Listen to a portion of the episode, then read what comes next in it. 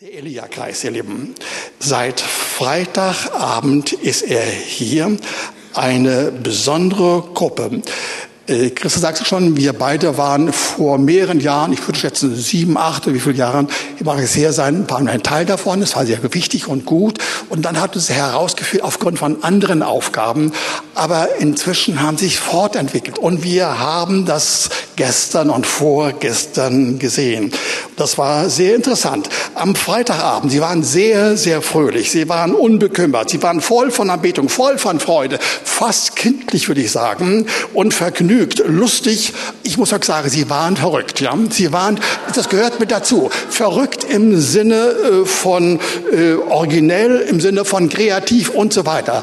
Richtig toll. Ja, und einige unter uns, äh, die dazugestoßen sind, einige wenige, der hatten wohl ihre Fragen gehabt. Wie geht das weiter?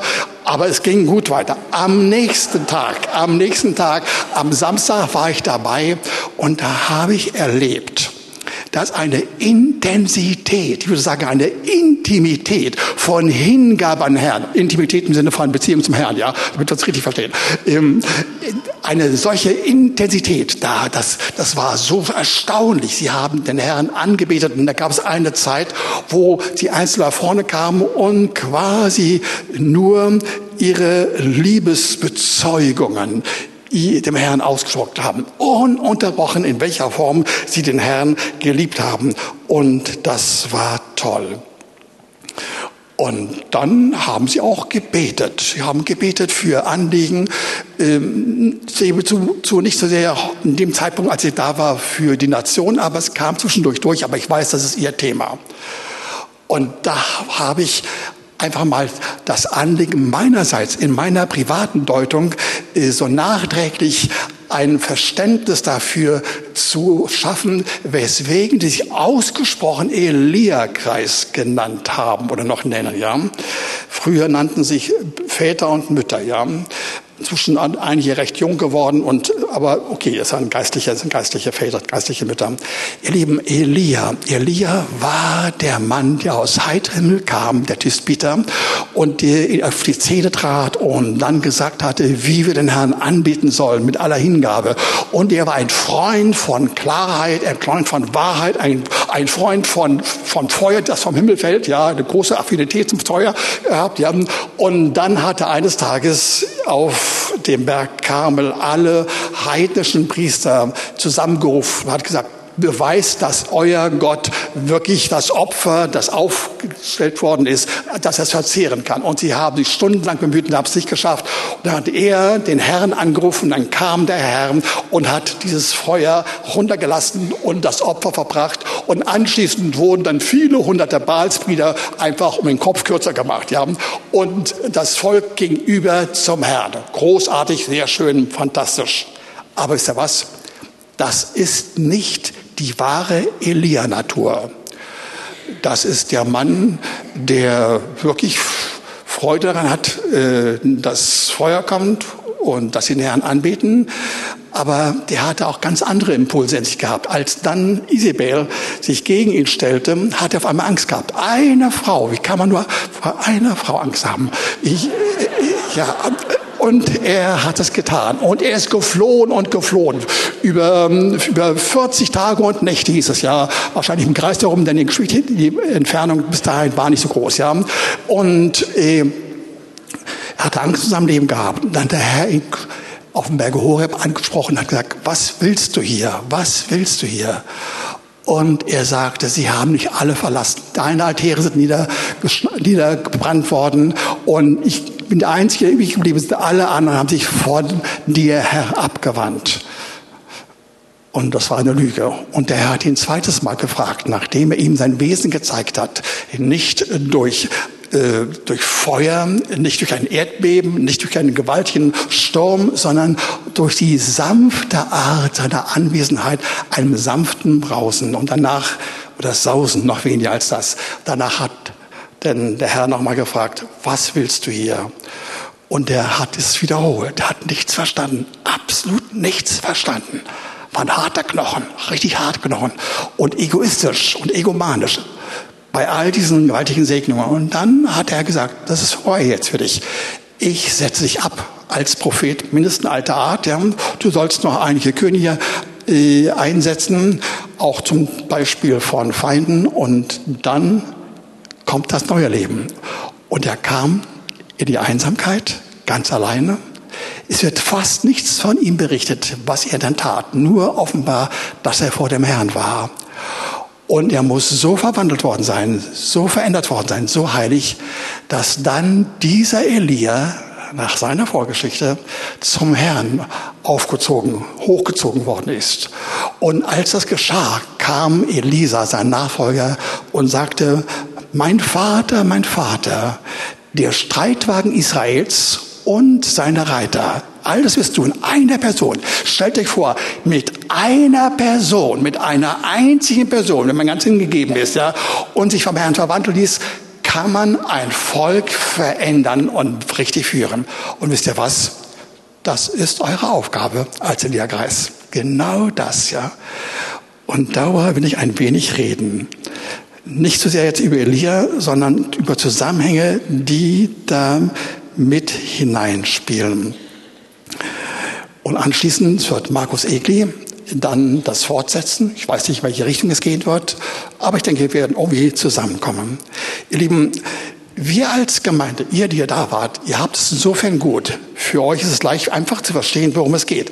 Wir haben vor zwei Wochen einige Grundsätze unter uns erarbeitet und vorgetragen und die dann auch uns angeeignet, nämlich wie wir Einheit auf der Ebene von Frieden unter uns schaffen können. Und die haben festgestellt, indem ich einem Wort folgte aus Römer 5, Vers 1, ja, dass die Qualität Frieden in uns unerlässlich ist, um wirklich einen Frieden äußerlich im Sinne von Einheit zu bewirken und zu schaffen, das dann mehr bewirkt, das dann sogar ein ganzes Volk verändern kann. Aber es geschieht eben äh, durch Gnade, Glaube und Gerechtigkeit und dann kommt Frieden. Ich lese das Wort dazu vor. Römer 5, Vers 1. Da wir nun aus Glauben gerechtfertigt sind, so haben wir Frieden mit Gott durch unseren Herrn Jesus Christus, durch den wir auch Zugang erlangt haben zu der Gnade, in der wir stehen und obendrein und wir rühmen uns der Hoffnung auf die Herrlichkeit Gottes. Lieben, jede Einheit, jedes nach vorne schreiten, Richtung Einheit, braucht Frieden als Grundlage. Und dieser Frieden, er braucht Gnade. Und Gnade muss im Glauben ergriffen werden. Und dann kommt Gerechtigkeit und dann kommt Frieden. Wirklich echter, tiefgreifender Frieden. Und Frieden, ihr Lieben, ist nicht ein Sachverhalt, ist auch nicht eine, eine Sache der Beziehung, wie man meinen könnte, wie auch Einheit allein nicht daraus besteht. Da braucht man noch mehr. Zum Frieden, ihr Lieben, äh, brauchen wir mehr. Das ist mehr als ein immaterieller Wert. Es ist mehr als eine Tugend. Ihr Lieben, Frieden ist eine Person. Frieden ist so groß und so wichtig. Sie kommt nur heraus aus dem Volumen der göttlichen Person Jesus. Er ist unser Frieden, wie es Epheser 2, Vers 14 sagt. Er ist unser Frieden. Das hatten wir schon festgestellt. Und wir haben erkannt, ihr Lieben, dass Frieden nicht nur ein festes Kontingent von bleibender Größe ist, etwa wie Heilsgewissheit. Frieden kann mehr. Frieden soll, Frieden kann wirklich wachsen. Wachsen erstmal in unserem Herzen. Und wenn dieser Friede zunimmt in unserem Herzen, dann wird er schön und er wird stark und er wird genussvoll. Und wir werden erleben, äh, dass er ein unfassbares Geschenk ist, ein großer Schatz ist, ja.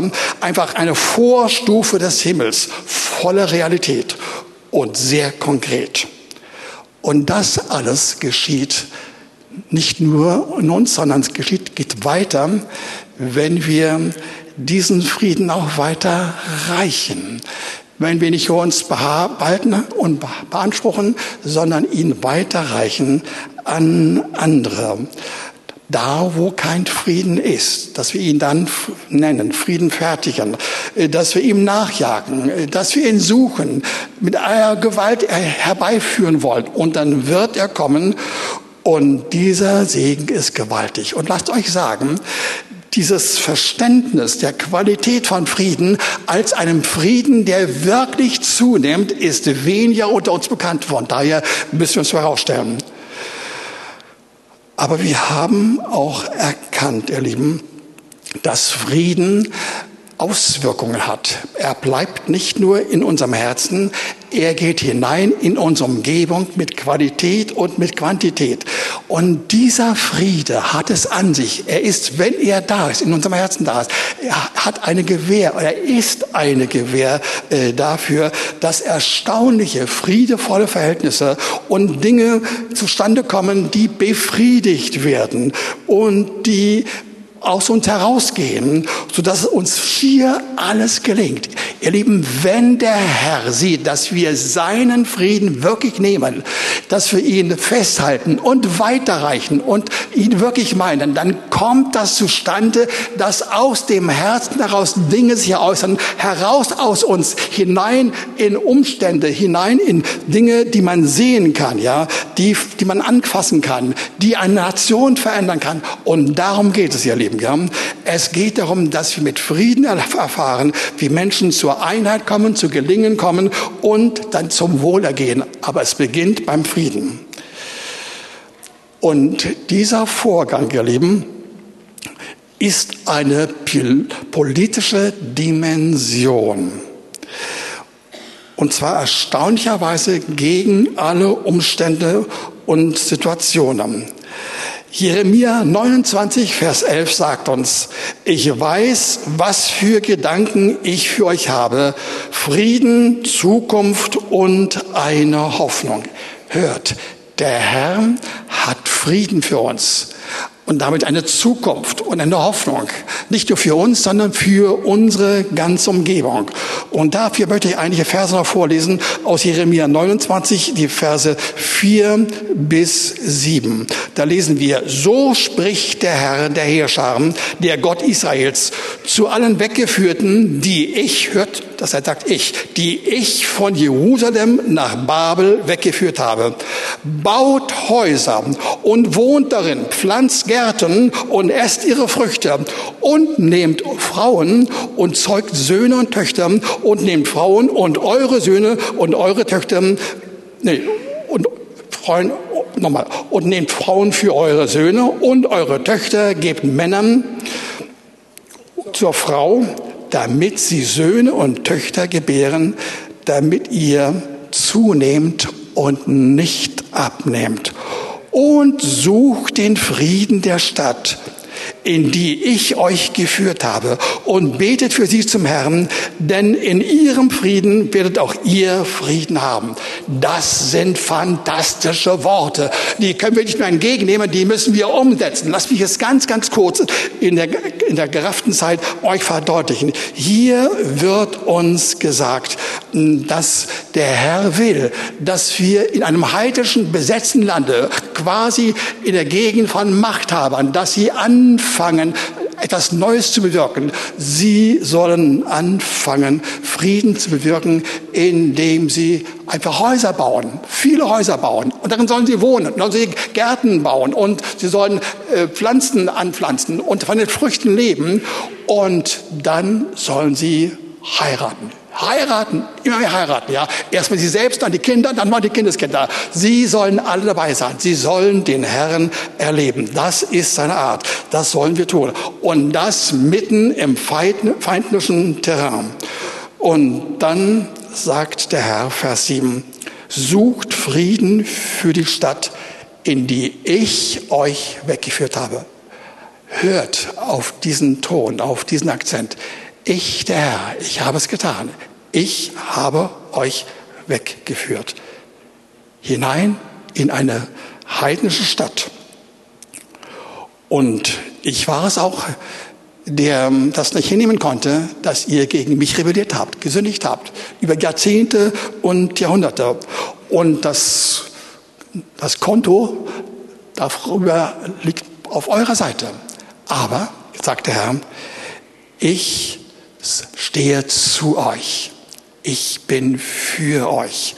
Baut euch Häuser, pflanzt Pflanzungen. Esst davon.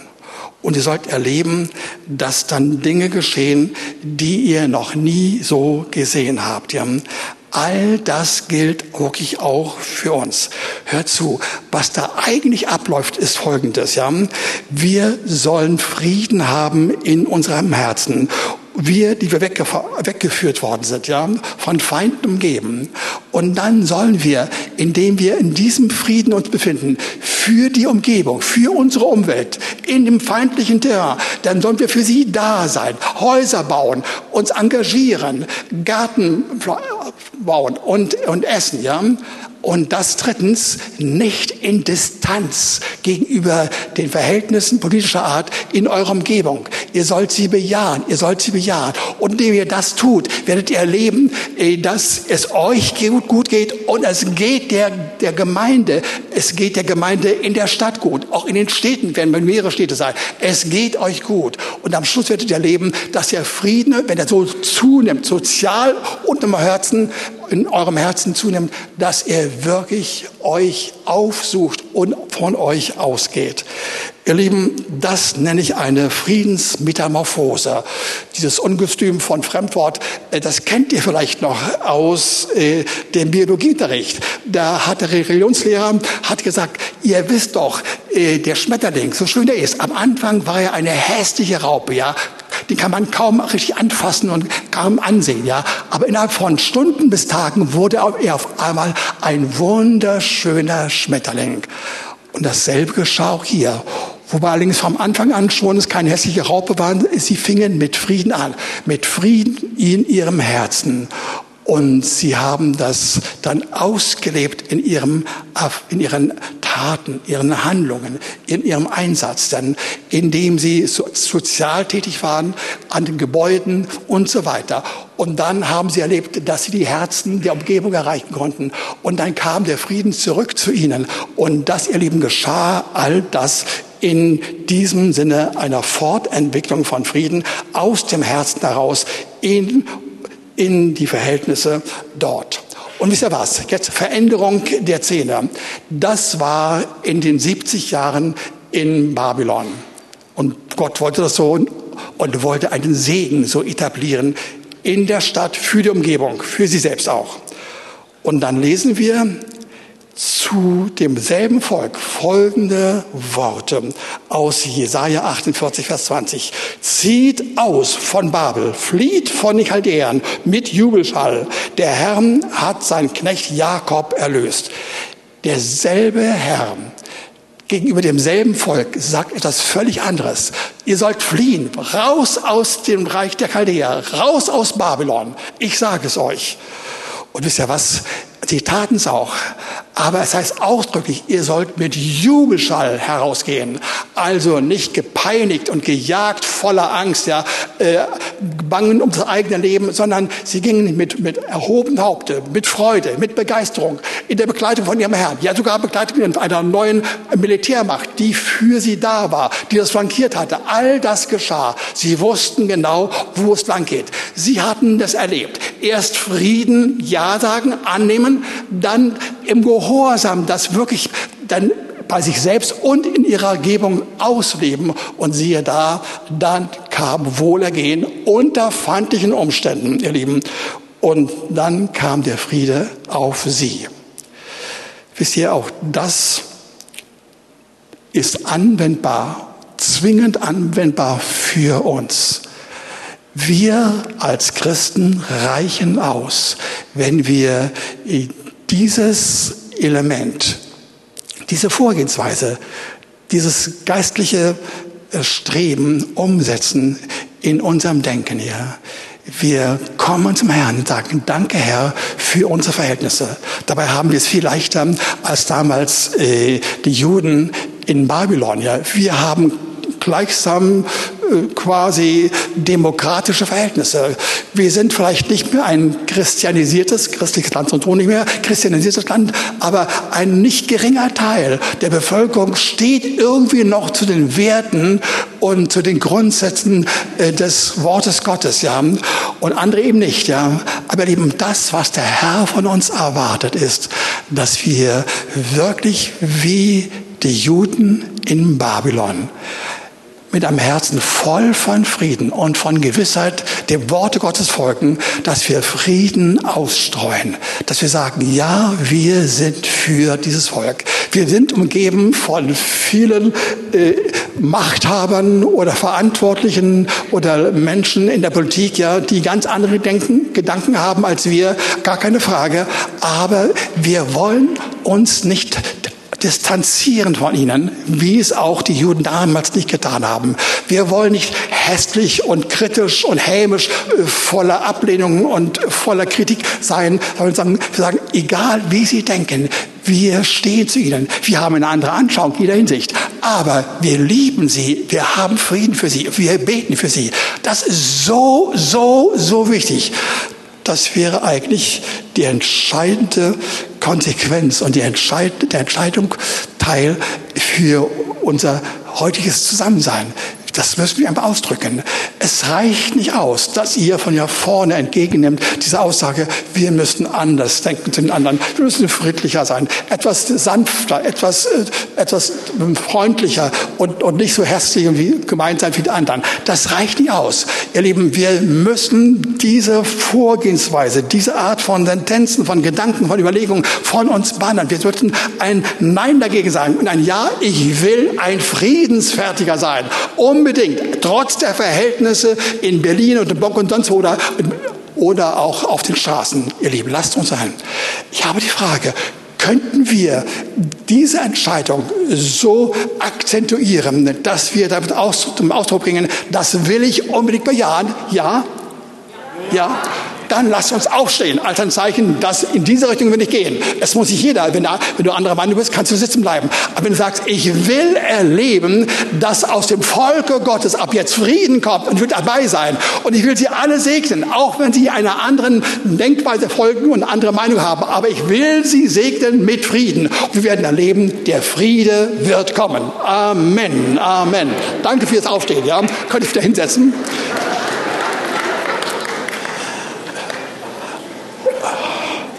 Es ist so toll, dass der Herr seinem Volk so viel Autorität gibt und das Wunder geschehen, die man sich nicht vorstellen kann. Ihr Lieben, in ein, zwei, drei Wochen werden wir äh, das, große, Ereignis haben, der Feier der Wiedervereinigung nach 30 Jahren. Und das ist toll. Das ist super. Es gab im Verlauf der letzten 50 bis 100 Jahre kein einziges Ereignis, das so positiv war wie dieses damals, vor 30 Jahren, als Berlin wieder vereinigt war. Ich habe drei, vier Monate davor gesagt in einer Konferenz von Anbetern, nein, von Fübetern war das damals ja, wir werden die Vereinigung demnächst bekommen. Und manche von uns haben gesagt und auch ausgedrückt, naja, jetzt hat es sich im Kopf erreicht, da oben, da ist was bei dir nicht in Ordnung. Aber dann kam nach drei oder vier Monaten kam wieder Vereinigung. Und ich war dabei. Damals wohnten wir noch in der Nähe vom Kudamm, als sie alle nach Berlin strömten aus der damaligen DDR. Ich war dabei, als sie gesungen und getanzt haben. Ich war dabei, als sie sich gegenseitig umarmt haben. Ich wurde auch umarmt, ja. Okay, mit viel Wein und viel Schnaps, aber sie haben sich gefreut, ohne Frage. Sie haben sich gefreut. Es war fantastisch. Ich werde das nie vergessen. Das größte Ereignis durch Gebet, ja, durch die Gnade des Herrn, durch Frieden. Halleluja, Halleluja.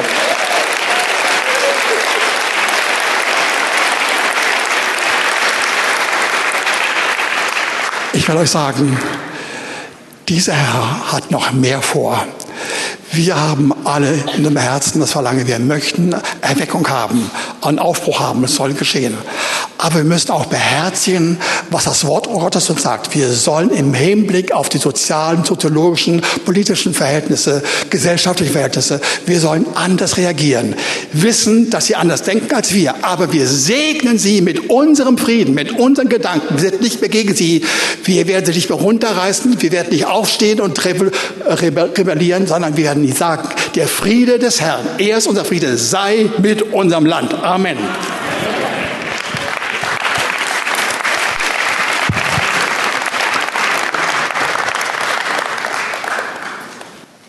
Du bist wunderbar. Oh. Also wenn Wolfhard das vorausgesagt hat, wegen, also, und er war ja nicht der Einzige, es gab ja auch viele Internationale, die das vorausgesagt haben mit der Wiedervereinigung. Sensationell.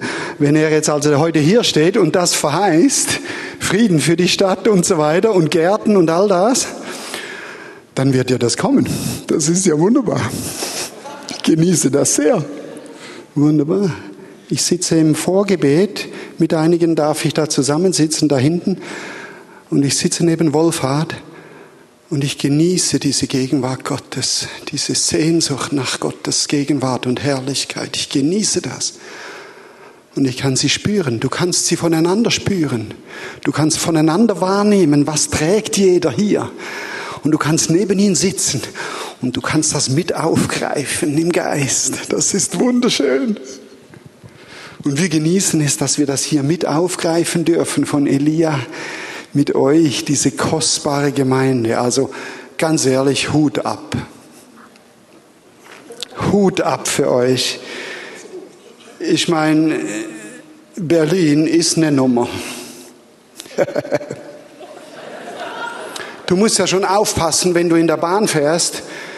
Da fängt ja die geistliche Unterscheidung an. Welchen zehn Bettlern du jetzt was geben sollst und welchem nicht. Allein das ist ja schon eine geistliche Anstrengung für die von uns, von Elia, die vom Lande kommen. Und wenn dann noch Leute dir gegenüber sitzen und dich anreden, wie wenn du irgendwie ihr Feind wärst, dabei hast du versucht, schwäbisch freundlich zu lächeln, dann musst du dich erstmal zurechtfinden. Und ihr macht das mit links. Und ihr seid eine Gemeinde, auf die guckt das Land. Nicht die einzige, aber auf euch schaut das Land. Das ist wunderbar, weil ihr seid von Gott gesetzt. Es ist hervorragend. Und Gott wird das durchbringen, natürlich. Zu eurer Beruhigung, Elia, Bewegung, die wir hier gebetet haben miteinander jetzt ein paar Stunden. Wir lieben es nicht, Menschen zu köpfen und so Zeugs. Wir lieben, wir haben auch ein bisschen Respekt davor, dass Feuer vom Himmel fällt. Weil einige von uns haben schon erlebt, wenn es dann teilweise auf sie fällt und das, ouch. Was wir aber sehr lieben, ist diese Elia-Beschreibung im Lukas 1.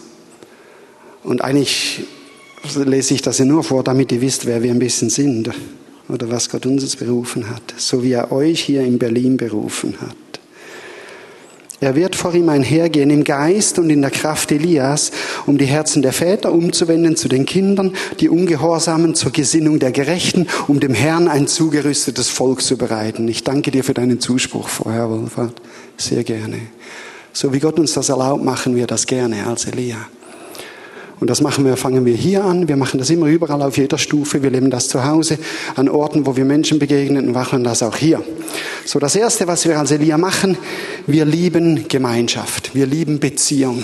Wir haben einander versprochen, dass wir nicht ohne alle Generationen laufen. Jetzt haben wir einige bei uns, die können aus Gebrechlichkeit gar nicht hier mit uns sein, jetzt in Berlin. Mit denen haben wir eine WhatsApp-Gruppe und wir schreiben WhatsApp während dem Beten. Und die sind mit uns im Geist verbunden und die beten mit uns mit. Und es ist manchmal so, dass wie wenn die hier wären, im Geist verbunden, hervorragend. Das ist wunderbar. Und wir lassen nichts darüber kommen. Egal wie stark jemand mit 80 oder 90 ist oder wie schwach er ist, das ist nicht das Thema.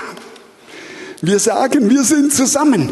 Und ihr Lieben, zum ersten Mal in Deutschland, zum ersten Mal, seit es dieses Land überhaupt gibt, hast du geistliche Großeltern, Großväter äh, und Mütter, du hast Leitergeneration, du hast die jungen nachschiebenden Leiter, du hast die Jungen, die dann schon zu ihren Leitern sagen, aber vorwärts, komm, wir stoßen an an euch schon. Und du hast die Jungen und die Kinder, die wollen schon mit Jesus. Wenn wir das bewahren, dass wir miteinander laufen, haben wir keine Generation mehr, die vaterlos aufwächst. Wow! Und das ist schon ein bisschen sichtbar oder Realität im Lande. Das ist ein Wunder, das der Herr gemacht hat. Im Vaterland Deutschland, was vaterlos war. Und das ist durchbrochen. Halleluja. Stark. Stark, stark, stark, stark, stark. Es ist wunderbar. So, erster Punkt. Würdet ihr als Gemeinde kurz aufstehen, bitte? Oh Mann, äh. wir wissen schon, wie das in Berlin geht. oh Mann. Äh. Wunderbar. Die Alea-Leute sind jetzt da vermischt zwischendrin. Ihr Lieben, wir haben wirklich tiefen Respekt für euch. Was für ein Stand ihn hier nehmt.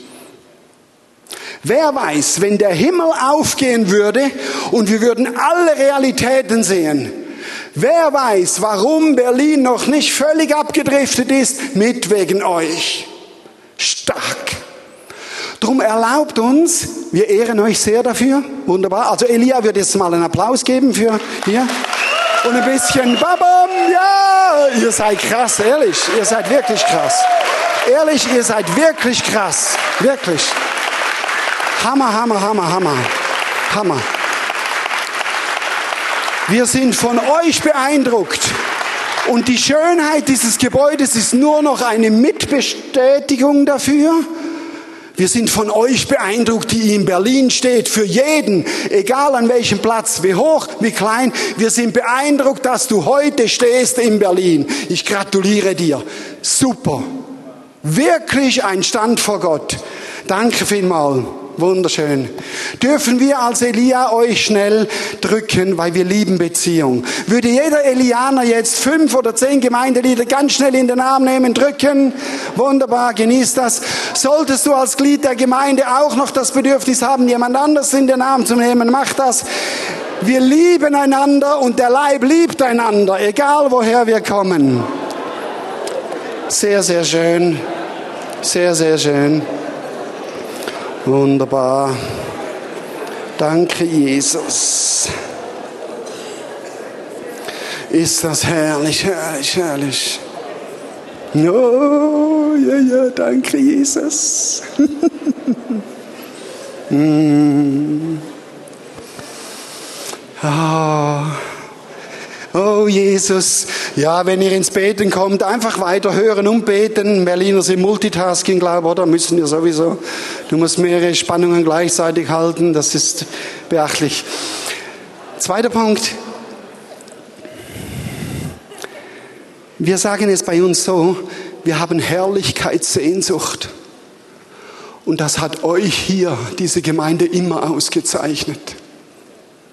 Ich weiß noch, wie viele Leute sind hier durchgekommen. Und ich möchte euch ein Wort bringen heute Morgen. Viele sind hier durchgefahren, Leute, die Erweckung erlebt haben in anderen Erdteilen, stimmt's? Und es war eure Herrlichkeitssehnsucht, die sie hierher gerufen hat. Und wir als Elia sind vereint mit der Herrlichkeitssehnsucht von euch und mit dem, was wir an Herrlichkeitssehnsucht bringen fürs Land. Wir sind völlig eins mit euch da drin.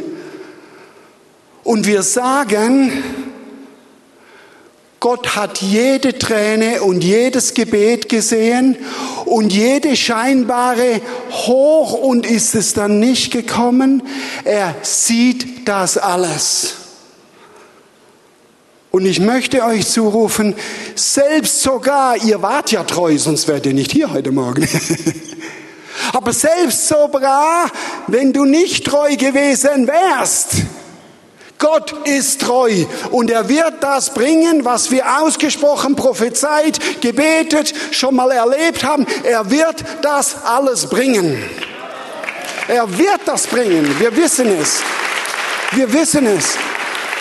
Und ihr seid der lebendige Beweis dafür. Der Clou ist ja, dass du nicht anfängst daran zu zweifeln. Und alleine, dass du hier bist, gratuliere dir. Wunderbar. Die Herrlichkeitssehnsucht. Das dritte, was Elia ausmacht, das werden wir dann gleich miteinander machen. Wir meinen und verstehen, dass wir eine Berufung fürs Land haben eine Verantwortung fürs Land. Und ich muss euch zugeben, am Anfang wo dieser Spruch gekommen ist, da hat Gott gesagt, ihr seid Deutschland. Da habe ich zurückgeschreckt und gedacht, uh, weil ich bin auch erzogen worden, pass auf, dass du nicht stolz wirst. Und dass du nicht in der Charismatik stolz wirst. Und dass du nicht dich überhebst über andere. Und wenn du sagst, du bist Deutschland, ist das nicht schon der Geschmack davon, dass du ein bisschen zu groß denkst? Darfst du das überhaupt? Und was ist, wenn diese Elia-Typen, und es geht eigentlich mehr um einen Spirit in der ganzen Sache, was ist, wenn du in diesem Spirit von Gott denkst, ja, wir sind Deutschland, ich bin Deutschland. Und wir, ich glaube, wir müssen gar nicht darüber reden. Natürlich gibt es diese abgefahrene, falsche, geschwellte Brust. Natürlich gibt es das. Aber es gibt auch die gute, erlöste, geschwellte Brust.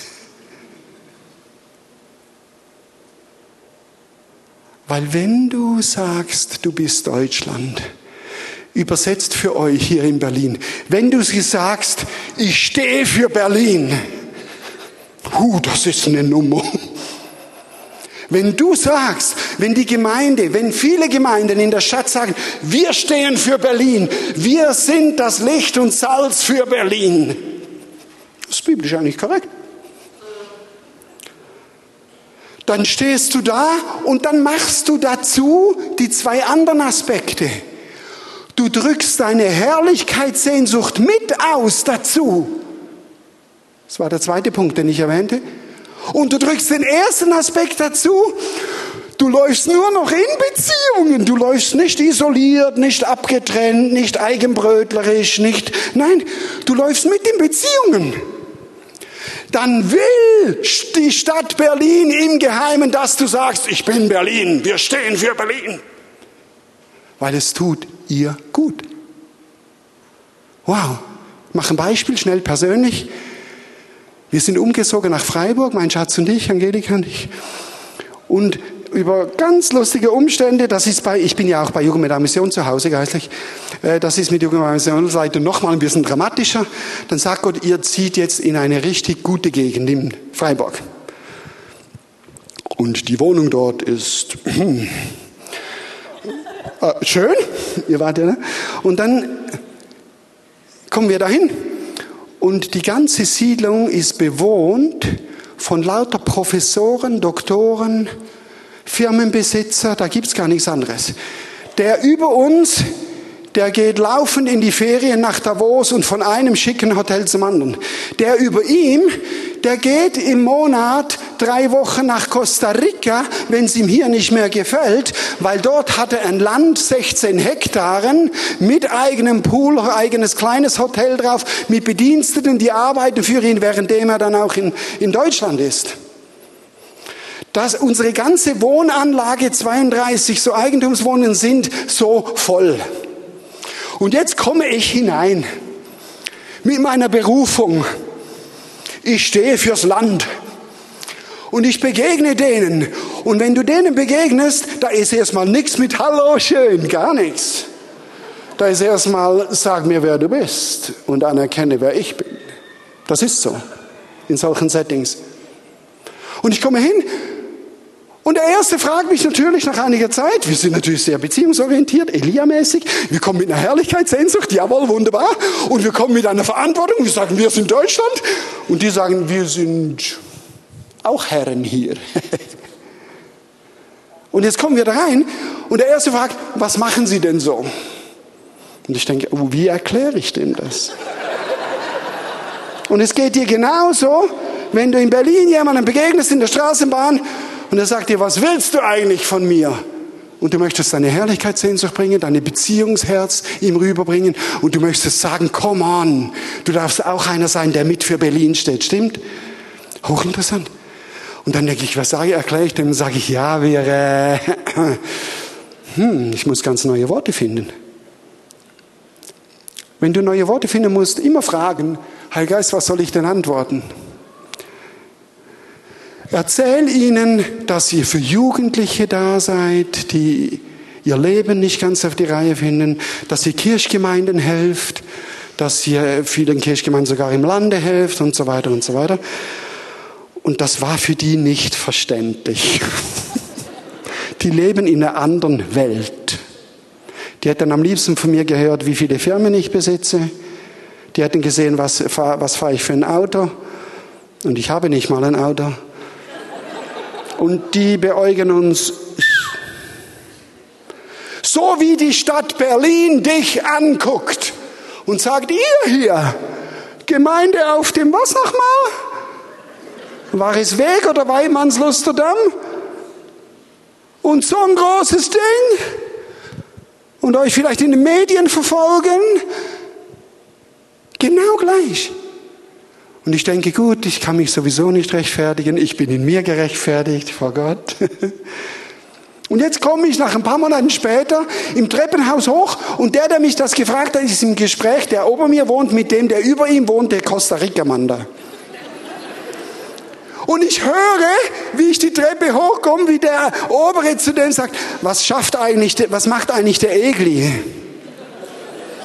Und der über mir runzelt seine Stirn, kratzt sich ein bisschen am gut rasierten Kinn und sagt, ich weiß auch nicht.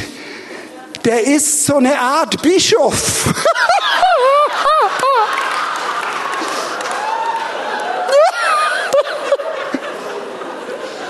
Ich komme dazu und ich sage, ja, das trifft's.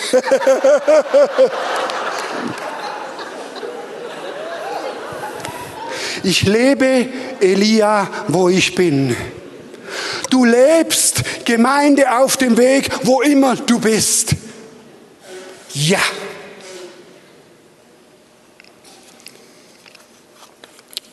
Und drum stehen wir auch miteinander fürs Land.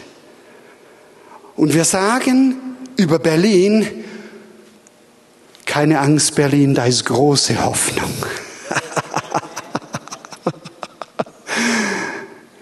Selbst wenn Tod so massiv wird, dass es aussieht, wie wenn das Leben völlig draußen ist, der Gott der Gemeinde auf dem Weg, Freaks, äh, seriösen Christen, äh, Geschwistern, der Gott dieser Gemeinde ist der Spezialist für Auferstehung. Das ist so. Und wir freuen uns mit euch, dass wir mit euch sein dürfen, weil ihr den Spezialisten habt hier. Und im Miteinander spüren wir die Gegenwart Gottes. Stimmt das? Habt ihr die Gegenwart Gottes mit wahrgenommen in der Anbetungszeit? Übrigens, das lag nicht an der Band. Also die Boyband ist gut. War die gut? Die war gut. Die Boyband ist gut. Aber das lag nicht an denen. Es lag auch an denen, aber es lag auch an dir und es lag an mir. Und dann liegt es über allem an Gott selber, der uns seine Gegenwart versprochen hat. Ich möchte bewusst diesen Kontext nochmal so aufreißen, weil wir wollen miteinander beten fürs Land. Wir wollen auch eine Runde für Berlin beten, wenn euch das recht ist. Ist das gut? Die Leiterschaft hat mir gesagt, wir hätten so Zeit bis kurz nach zwölf und das passt sehr gut. Ist das so? Nur wenn der Geist Gottes will, dass wir noch weitergehen, aber dann werden wir das wissen, okay? Nur dann. Gut.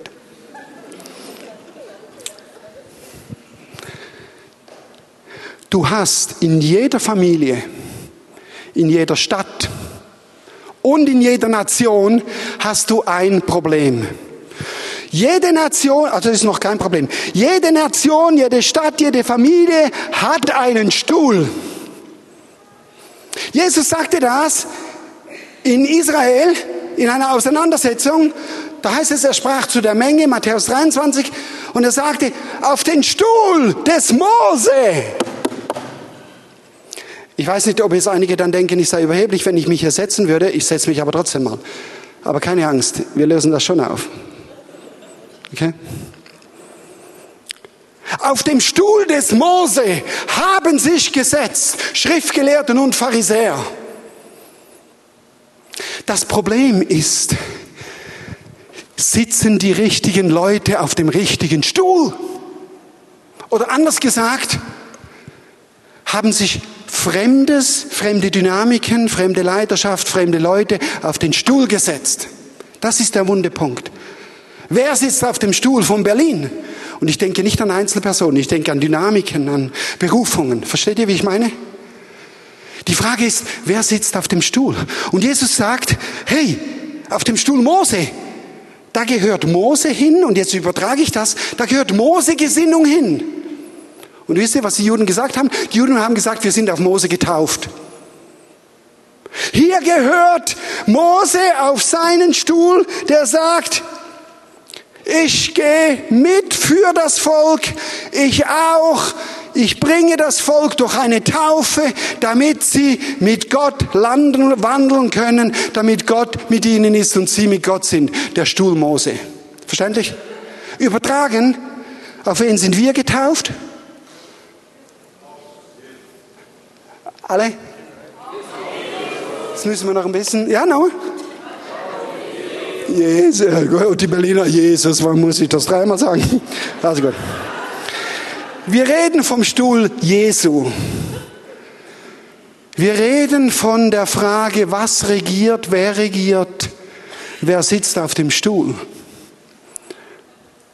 Und Jesus in seiner Rede sagt, in diesem Matthäus 23, was Mose, äh, ja, von dem Stuhl Mose Beispiel, was er nicht war. Indem er das beschreibt, was die sind, die jetzt auf dem Stuhl sitzen. Und das ist für mich die Erklärung, was Mose nicht war. So sage ich, dass Jesus sagt, was Mose nicht war. Er hat nicht von was geredet und es nicht gelebt.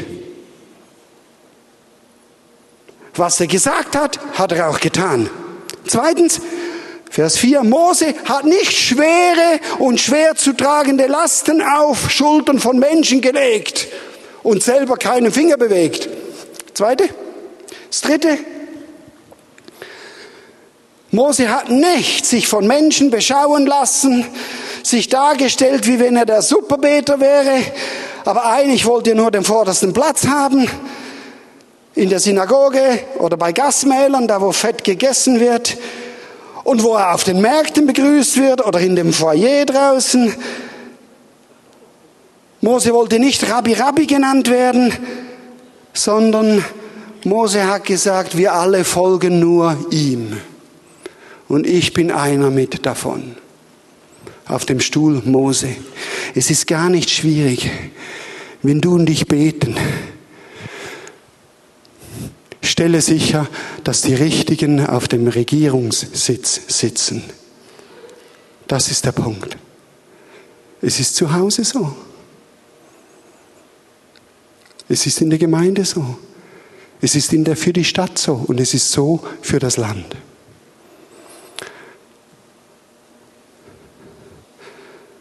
Ich schlage vor als erste Runde zum Auf, ein, zum Reingehen ins Gebet. Wir gehen aufeinander zu, zu drei, zu dritt, nicht mehr. Und wir machen eine erste Runde, wo ihr einander sagt, wie wunderbar, dass du da bist. Wie wunderbar, dass du in deiner Familie bist. Wie wunderbar, dass du entstanden nimmst in deiner Familie. Wie ohne dich wird schlimmer aussehen. Das ist grundbiblische Wahrheit. Okay? Können wir aufstehen? Geh auf jemanden zu, zu zweit oder höchstens zu dritt zusammen und das als erstes einander in die Augen sprechen. Einander angucken und sagen, ich spreche es zu dir und ich bestätige dir, wie wunderbar, dass es dich gibt.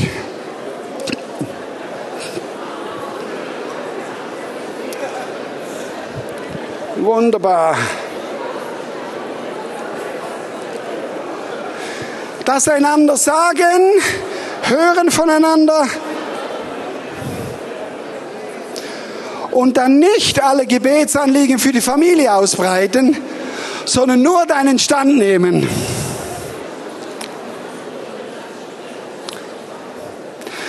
Sagt einander das kurz und in Überzeugung, es ist so gut, dass es dich gibt.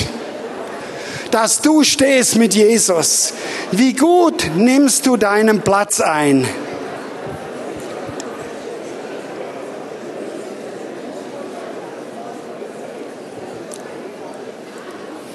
Danke, Jesus. Danke, Jesus.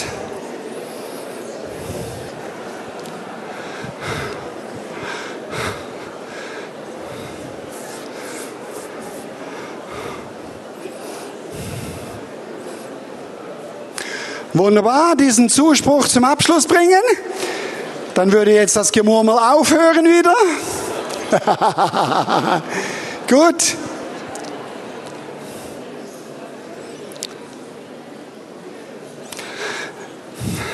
Uns hat eine Frau, die ist gerade mal knapp über 30. Die macht nichts anderes wie du und ich. Die bemüht sich, so gut wie sie kann, in Christus zu sein. Okay? Und erlebt, wie sie geführt wird in Begegnung mit dem finstersten Bodybuilding-Besitzer, den du dir vorstellen kannst. Und sie spürt die geistigen Powers drumherum. Sie sieht, weil sie geistig auch trainiert ist, sie sieht die Todesmächte, die aus dem Mann, bam, Sie guckt ihn an und sie spürt, wie richtig Pfeile kommen schon. Alleine, dass sie ihm begegnet, die haben nichts gesprochen, kennen sich nicht. Alleine, dass sie ihn wahrnimmt. Uh, heftig. So wie bei dir und mir manchmal in Situationen. Stimmt's? Ist ja nicht anders. Und sie geht hin und sie macht genau das Richtige. Sie setzt sich auf den Stuhl ihrer Berufung und sie sagt, der Herr und ich und dann der Herr um meine Freunde und der Herr um meine Gemeinde und wir. Und diese Frau hat uns ein Wort geschickt für heute. Sie hat gesagt, Gott will, dass ihr mit stolz geschwellter Brust, mit einem Wissen eurer Position in Gott, mit einer Freude an eurer Erlösung, dass ihr so dasteht. Und ich verstehe, dass wir auch anderes spüren und anderes wahrnehmen und mitleiden. Bitte, ich rede nicht über den Teil, aber der ist genauso real. Aber du positionierst dich und du stehst hin. Okay? Und wir sagen jetzt in einer Positionierung zu Berlin ein paar Sachen. Ist gut? So, positionieren. Brust raus. Und das Recht, die Bestätigung vom Geist Gottes in dir haben, Brust raus, aufrecht dastehen dürfen, das ist, weil du diese Stadt liebst, dann darfst du das. Und weil du hingegeben bist und bis heute durchgehalten hast, drum darfst du das. Gut. So, stehst du da? Gut. Wenn du merkst, du stehst nicht ganz, geh aus deinem Sitz. Ja, gut, du stehst. Ist gut? Jetzt bitte ich um eine Sache. Dürfen wir, liebe Gemeinde, wäre das okay? Wir haben ja das die Boyband. Wo ist vierte Boy? Magst du mitspielen? Magst du mitspielen? Das wäre wunderbar. Äh, Wäre es okay, wenn Sie dazwischen den Eindruck haben, dass Sie ein Lied singen und wir sollen das quasi so über Berlin legen? Wäre das okay, wenn Sie das anstimmen? Äh, das ist ja wunderbar. Wunderbar. Okay? Weil ihr seid schon im Lobpreis geleitet gewesen vom Geist Gottes. Würde uns nicht wundern, wenn Gott euch auch so leitet jetzt. Wir gucken mal. Ist gut? Wunderbar. So, du bist da mit geschwellter Brust.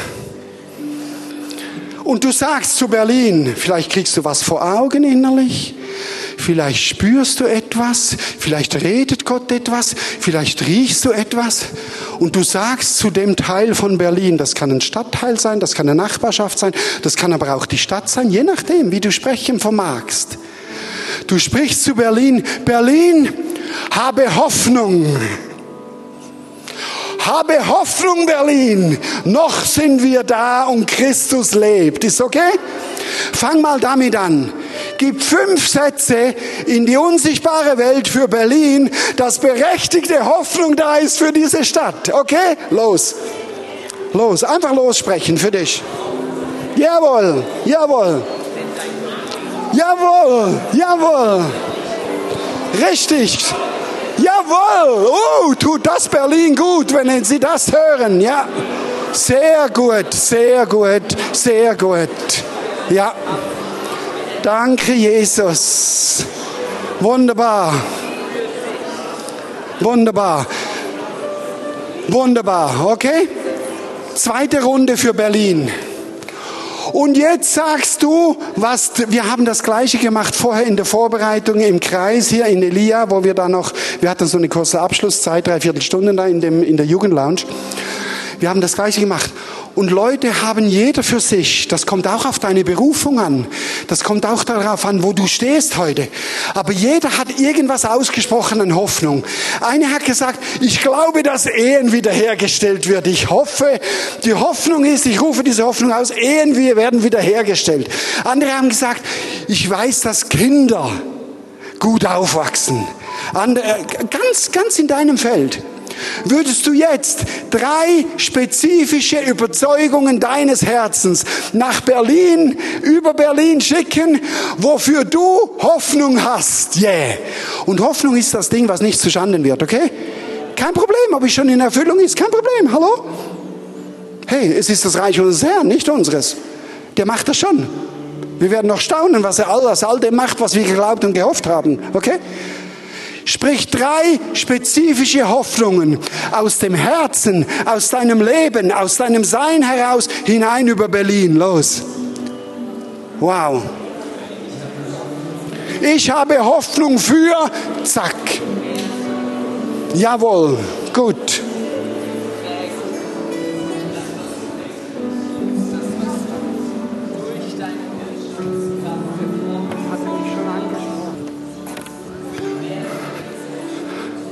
Danke, Jesus. Danke, Jesus. oh Herr, du machst das wunderbar. Wunderbar. Wir würden jetzt zusammen ein Lied singen über Berlin, einen Ausspruch tun und singe dieses Lied nicht für dich, sing es nicht für deine Familie, singe es für deine Stadt. Okay? Und nachher gehen wir in den nächsten Schritt, wir beten fürs Land. Und das Lied heißt wie, Uwe? I raise a hallelujah. Oh Jesus, das ist so schön. Das in dir, das zu singen über diese Hauptstadt, das ist wunderbar. Danke vielmal, Jesus. Wir beten zwei ganz kurze Gebete fürs Land. Jede Nation hat zwei Hauptgrößen. Das eine ist der Leib Jesu. Das Licht in jeder Nation. Und du hast das so wunderbar geistgeleitet gesagt. Da ist dieser Elia, der dachte, ich bin alleine übrig. Aber ich bin so glücklich, dass die Gemeinde auf dem Weg nie denkt, wir sind alleine übrig geblieben in diesem Land. Das ist exzellente Haltung von euch. Wirklich. Äh, das ist kein Witz. Ich habe Gruppen kennengelernt, die meinten das zu sagen. Und man muss ihnen dann sagen, ihr seid nur ein bisschen depressiv. Das ist das Problem. Ist okay? Also wie Elia. Also, der Leib Jesu in einem Land. Und Gott hat garantiert, dass für Israel er 7000 in der schlimmsten dämonischen, satanischen, isabelischen Ding, Unterdrückung, eine Königin, die die Christen alle tot machen wollte. In dieser Lage hat Gott sich 7000 bewahrt. Jetzt müssen wir schnell hochrechnen, die Arbeit sparen wir uns, weil wir die Zeit nicht haben. Sollte Deutschland von einer dämonischen Einheitsregierung irgendwelcher Couleur mit Genderismus und weiß ich nicht was für komischen, schrägen Ideologien, die von Wahrheit nicht mehr viel blicken, fast nichts mehr. Egal was du willst, von einer Finanzmacht, die nur noch egoistisch ist und nur noch gierig und die nicht mehr, und ihr versteht, was ich meine? Selbst sollte Deutschland von dem übernommen worden sein, was ich nicht glaube. Offenbarung sagt, dass ein Drittel oder ein Viertel höchstens zerstört wird. Aber das ist so mein persönlicher Glaube. Vielleicht denkst du die Hälfte vielleicht, vielleicht denkst du vier Fünftel, vielleicht denkst du alle fallen ab, nur du nicht. Dann hast du wenigstens den Glauben. Ist wirklich wichtig. Ich behaupte, dass in diesem schlimmsten auszumalenden Szenario Israel 7000. Deutschland hätte dann wie viel, wie viel sind wir? 80 Millionen? 81 Millionen? Sind wir schon 82? Mal gucken. Wie viel haben wir dann in Deutschland? Hochgerechnet grob. Ruft doch laut. 150.000. Ja, die haben wir jetzt schon. Schon erledigt. Wir haben schon 150, die geben nicht mehr auf. Ist cool. Wow. Es ist der Leib Jesu. Und aus dem verherrlicht sich Gott. Und wir wissen noch nicht, wie tief es gehen wird. Aber eins wissen wir. Gott hat einen Leib gefunden, der steht. Ihr seid der Beweis dafür. Und Elia ist der Beweis. Und viele Gruppen im Lande stehen und sagen, und wir kriegen langsam Botschaften, dass Gott uns sagt, und ihr werdet stehen, auch wenn Verfolgung ausbricht. Halleluja. Ist das gut? Ich juble nicht über die Verfolgung, aber ich, ich juble darüber, was Gott aufgebaut hat im Land. Können wir für den Leib Jesu im Lande beten? Können wir ausrufen, Gott hat einen Leib, der in Einheit ist und der in einer Autorität ist? Können wir das beten in kleinen Gruppen miteinander wieder? Zu dritt zusammen? Und können wir das ausrufen? Und der Herr hat seinen Leib in Deutschland, wunderbar. Und dieser Leib steht aufrecht. Und dieser Leib ist bereit, willig am Tage seiner Macht. Zusammenstehen und das ausrufen und Deutschland segnen damit. Und sagen, Deutschland, habe keine Angst. Da ist Licht und Salz. Der Herr hat versprochen, es zu versorgen, selbst in den schlimmsten Zeiten. Danke, Jesus. Danke, Jesus. Danke, Jesus. Danke, Jesus. Danke, Jesus.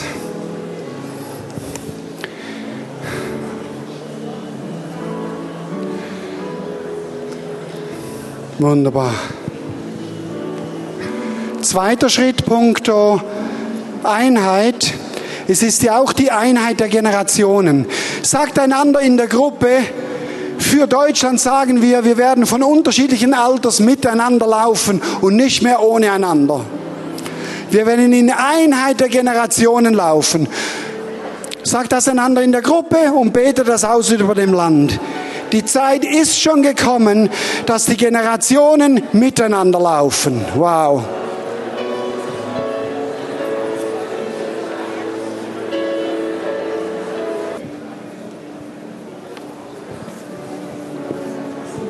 Liebe Technik, können wir dann Psalm 2 haben? Psalm 2? Ja, wunderbar. Gut, letzte Gebetsrunde. Alle miteinander. Wenn du magst, haltet euch in den Händen durch die Reihen. Aber kein Zwang. In Berlin darfst du nie Zwang auflegen.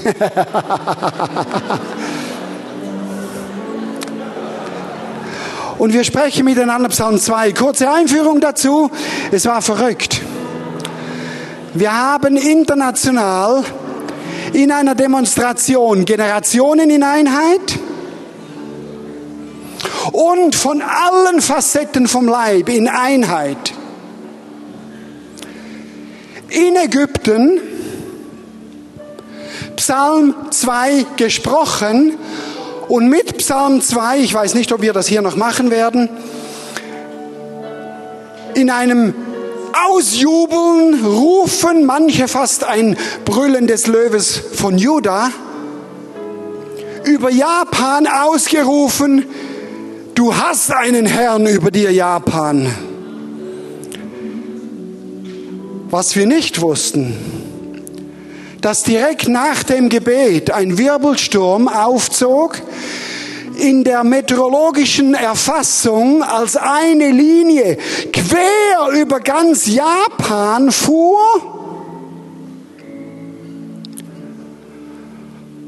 Und dieser Sturm hat die neueste goldene 40 Meter hohe Statue, das könnt ihr im Internet nachschlagen, umgeschmissen das in Japan ein Zeichen ist dafür, dass Japan versucht, materialistisch-wirtschaftliche Herrschaft als eines der Weltzentren führend für die Welt zu nehmen. Diese Götzenstatue ist umgefallen und mit seinem Gesicht auf drei Stufen zerbrochen. Da beten Leute in Einheit an dem Platz und Gott macht das dort. Das Gebet Johannes 17 in Einheit hat immer Wirkung. Immer. Wir empfinden als Elia, möchten euch mit einladen, dass wir gemeinsam über dem Land Psalm 2 ausbeten. Und wir nehmen die Verse ganz schlecht. Wir nehmen die Verse ab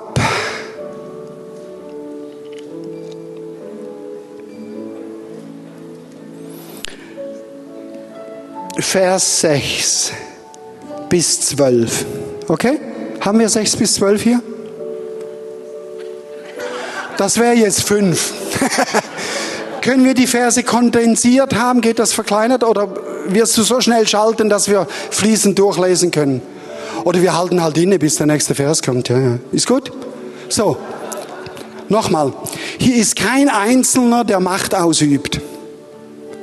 Sondern der Leib Jesu in einem schlichten Gehorsam und einer Liebe zu ihrem Herrn. Wir wissen nicht, was der Herr dann macht. Aber zu seinem geliebten Haupt, zu Jesus, wir sprechen heute von Berlin aus in Einheit, Gemeinde auf den Weg und Elia Bewegung. Wir sprechen heute aus, Deutschland höre. Ist gut? Hast du es vor Augen? So sagen wir gemeinsam, ich habe meinen König eingesetzt auf Zion meinem heiligen Berg.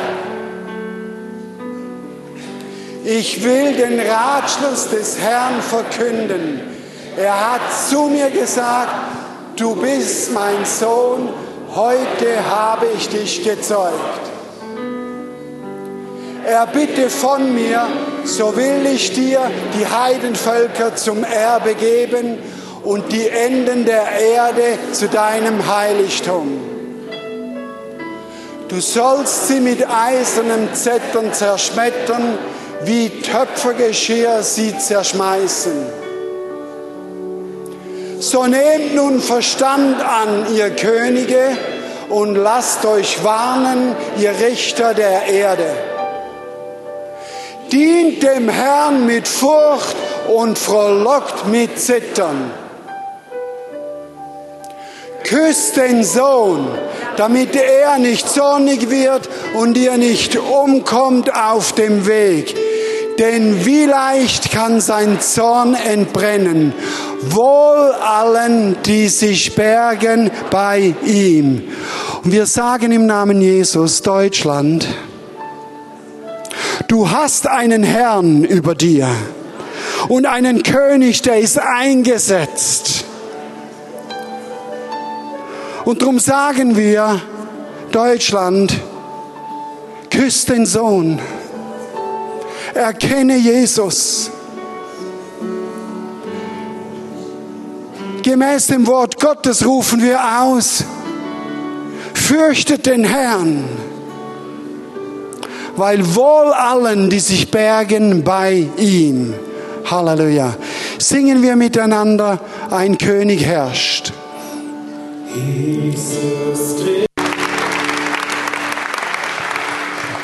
Ja, Jesus, wir geben dir die Ehre und wir danken dir für diesen Gottesdienst. Ihr Lieben, wenn noch jemand da ist, der jetzt eine persönliche Not ist, hat und gerne auch noch Gebet haben möchte, ihr könnt gerne jetzt nach dem Gottesdienst dann nach vorne kommen. Hier gibt es Beter, die einfach mit euch einstehen vor Gott. Ich möchte euch dann alle verabschieden und ich möchte besonders dem Elia-Kreis ganz, ganz herzlich danken, dass ihr unsere Gäste seid. Ich hoffe, ihr kommt bald wieder.